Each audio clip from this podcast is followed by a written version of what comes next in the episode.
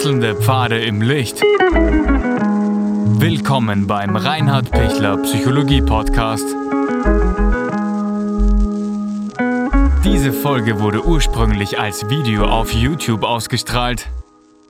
Herzlich willkommen bei meinem YouTube-Kanal. Mein Name ist Dr. Reinhard Pichler. Diesem Video geht es um Hochsensibilität im Job. Sie wissen, Hochsensibilität ist ein zunehmend bekannter werdender Begriff, ist eine Charaktereigenschaft, keine Krankheit. Es gibt ungefähr 20 Prozent der Weltbevölkerung, die hochsensibel sind und es zeichnen sie drei Eigenschaften aus. Das eine ist eben eine sehr, sehr hohe Reizaufnahmefähigkeit. Sie nehmen unglaublich viel wahr, ähm, sind total wach in, in, in ganz, ganz vielen Bereichen.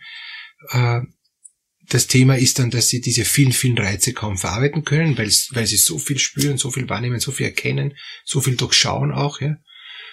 Das zweite Thema ist dieses, dieses lange noch nachwirken lassen, dieser lange Nachhalt, dieses tiefe, tiefe Spüren, diese unglaubliche ähm, reiche Facetten, äh, reiche Stimmungsaufnahmefähigkeit. Und der dritte Punkt ist der Bereich, wo ich mich wohlfühle, die Komfortzone ist schmal und ich muss diese schmale Komfortzone als hochsensible Person finden, damit ich voll ähm, auch in meinem Sein bin, in Kraft habe und, und einfach wirken kann, leben kann, mich wohlfühlen kann, sein kann. Wenn ich außerhalb dieser Komfortzone ist, ähm, bin ich entweder unterfordert oder überfordert. Und die Komfortzone ist schmäler als bei normalsensiblen Menschen. In der Arbeitswelt als Hochsensibler habe ich drei Herausforderungen, die ich bewältigen muss. Das eine ist, dass ich mich ständig überfordere, weil ich viel zu viel sehe, was zu tun ist. Ähm, ich arbeite für zwei oder für vier ähm, und, und erschöpfe mich dadurch irrsinnig schnell. Alle wissen, äh, dass sie sehr, sehr, dass ich sehr, sehr gute Arbeit mache als, als hochsensible Person und fürchten mich schon, weil sie Angst haben, dass ich zu perfekt bin. Ich habe jetzt mit einem hochsensiblen Klienten gearbeitet, der ähm, so hervorragend die, die Mustervorlagen gemacht hat, dass die anderen Kollegen ihn schon gebeten haben, ähm, es nicht so genau zu machen, weil es ist zu komplex für sie und sie können das schon nicht mehr bewältigen und, und, und sie, sie würden bitten, dass man es wieder vereinfacht. Ja? Und dann hat er so perfekt vereinfacht wieder, dass es ihnen schon wieder zu perfekt vereinfacht war. Also das heißt, äh, ein, ein, dieser Mensch nimmt immer zu viel Dinge auch noch hinein, nimmt noch wahr, ist immer wirklich total am i-Tüpfelchen am Punkt, aber es ist dann trotzdem zu viel, es ist trotzdem zu genau, es ist zu detailreich, es ist dann im Endeffekt nicht so brauchbar. Und das ist natürlich eine schmerzhafte Erkenntnis, dass obwohl er sich so bemüht, obwohl er sich so gut macht, ist es dann im Endeffekt wieder nicht brauchbar. Es ist zwar super, super gut, aber nicht für den Alltag praktikabel. Damit ist es eben nicht so gut. Und das frustriert natürlich, weil ähm, dieser Mensch hat nicht, nicht das, das gute Gespür, was lasse ich jetzt weg. Es halt so viel nach, er hat so viel noch Zusatzgedanken, er, er, er bezieht noch das ein und, und bedenkt noch das und nimmt noch das auch noch wahr und, und, und vergisst das auch nicht. Aber, aber den anderen ist es völlig wurscht, weil die wollen eigentlich nur die 80 Prozent häufigsten Fälle haben und, und, und nicht die, die Spezialsonderfälle, ähm, damit ich 100 Prozent alle möglichen Varianten auch in Zukunft und auch in der Vergangenheit und, ähm, und, und auf, der, auf der ganzen Erdkugel abgedeckt habe. Es geht um den Durchschnitt normal. Deshalb ist dieses Pareto-Prinzip 80 Prozent ähm, Leistung ähm, mit 20 Prozent meine Energie zu erreichen, super. Und für die restlichen 20 Prozent, die für die 100 Prozent kommen, verbrate ich meine, meine ganze ähm, restliche Energie. Deshalb 80 Prozent ist genug. Das ist auch für einen Hochsensiblen in der Arbeit so. Er muss das Gefühl haben, er hat es schlecht gemacht, viel zu wenig genau und eigentlich mh, mm, ist, ist, ist nicht mit sich zufrieden. Wenn das der Fall ist, dann sind alle hellauf begeistert und sagen, wow, super, äh, perfekt ausgearbeitet und, und praktikabel. Das heißt, er hat einfach einen höheren Level, ähm, nicht weil er perfektionistisch ist, sondern weil er, weil er zu viel noch spürt, zu viel noch zusätzlich wahrnimmt. Und das wirkt wie Perfektionismus, ist es aber nicht. So, das ist so der erste Punkt.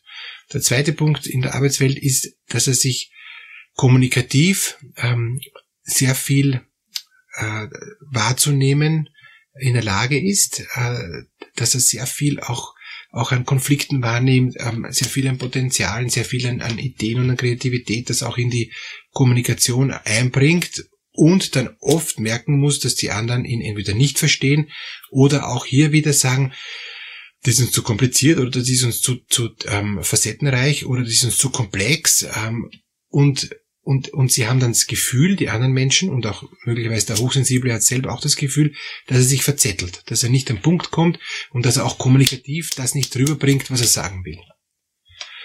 Das ist dann auch oft der große, große Not. Ähm, er wird dadurch nicht zu ernst genommen. Er, er kann auch dann dadurch nicht so viel auch, auch ähm, Erfolge einfahren, weil er eigentlich fast zu kompliziert ist. Und und in Wirklichkeit ist er gar nicht kompliziert, sondern er, er, er nimmt nur noch unglaublich viel zusätzliche Parameter rein, die im Endeffekt dann in Wirklichkeit eh nicht mehr notwendig sind. Das frustriert ihn selber, das frustriert die anderen. Und auch hier wäre die Empfehlung zu sagen, ich weiß, dass ich gar nicht alles reinbringen kann. Ich, ich mache mal den für mich untersten Ansatz, den bringe ich mal, ja. Ich bringe mal nur die Eckpunkte, holzschnittartig, nur von meinen äh, fünf Punkten, die ich hätte, bringe ich nur zwei. Und, und dann werden die anderen sagen, super, passt, damit kommen wir, kommen wir gut zusammen, das ist ausreichend.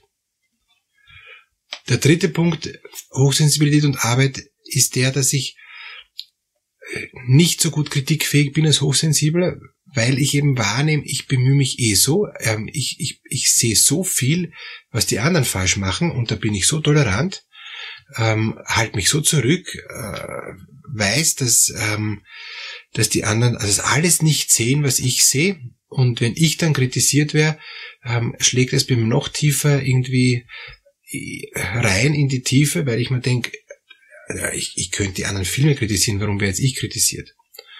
Und tatsächlich, der Hochsensibel wird deshalb kritisiert, weil die anderen ihn oft nicht verstehen, weil er eben also Punkt zwei, weil er zu detailreich war, Punkt eins.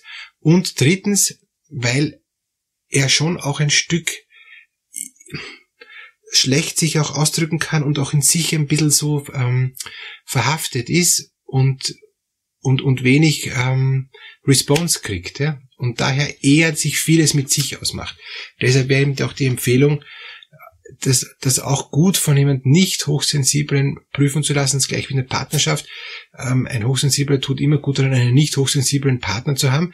Der kriegt einen anderen Response, da kommt er, da kommt er leichter in Kontakt mit der viel, oft viel größeren Komfortzone, die ihn zwar immer wundern wird, und dass ich denke, wie kann man sich da wohlfühlen, aber es ist trotzdem super, super hilfreich, dass ich sage, okay, ich nehme wahr, dass das für den anderen passt. Für mich wird es nicht passen, aber ich akzeptiere in der Arbeitswelt, dass es für den anderen passt.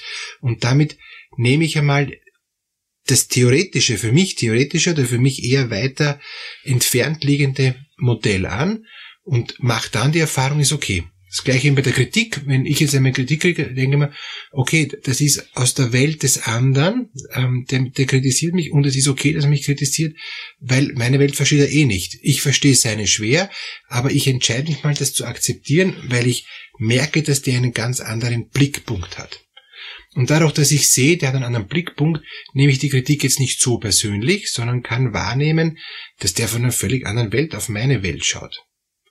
Und dann kann ich es mal zumindest stehen lassen. Und bitte nehmen Sie sich die Kritik nicht jetzt persönlich zu Herzen, sondern bauen Sie es dann für sich um, damit sie in Ihre Komfortzone reinpasst und und sagen Sie, okay, das ist das, was für mich wirklich überbleibt, das, das kann ich auch als Feedback annehmen. Und die, die Dinge, die quasi aus der Komfortzone herausstehen, äh, die, die sind für mich eh nicht verarbeitbar. Das kann ich vielleicht einmal in einem Folgegespräch rückmelden.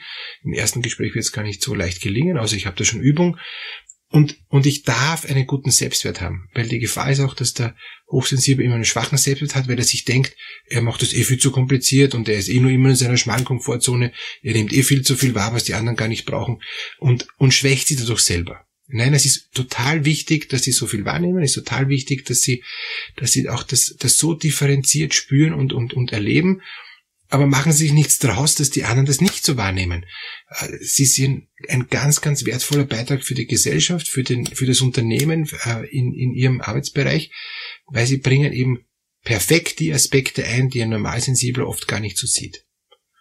Und das einfach halt dazuzulegen, da, da ein, wie Puzzlesteinartig den Bereich und, und, und den anderen Bereich von Normalsensiblen zusammenzunehmen, das kann sehr wirkungsvoll sein. Auch für Vorgesetzte, hochsensible Mitarbeiter sind unglaublich wertvolle Mitarbeiter, weil die Dinge einbringen, die ein Normalsensibler gar nicht so wahrnimmt, gar nicht so im Blick hat. Ja?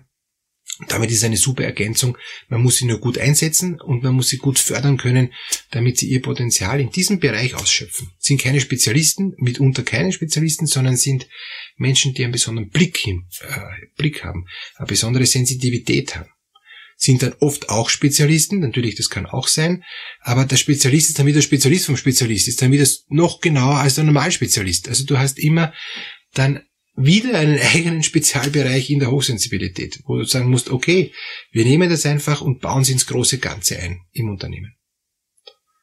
Alles Gute für die Zusammenarbeit mit Menschen, die hochsensibel sind.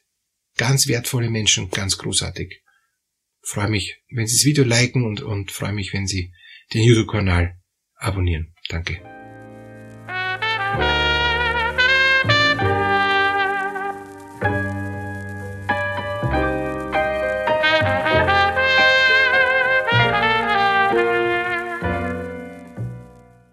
Wenn Ihnen diese Podcast-Episode gefallen hat, geben Sie bitte eine positive Bewertung ab.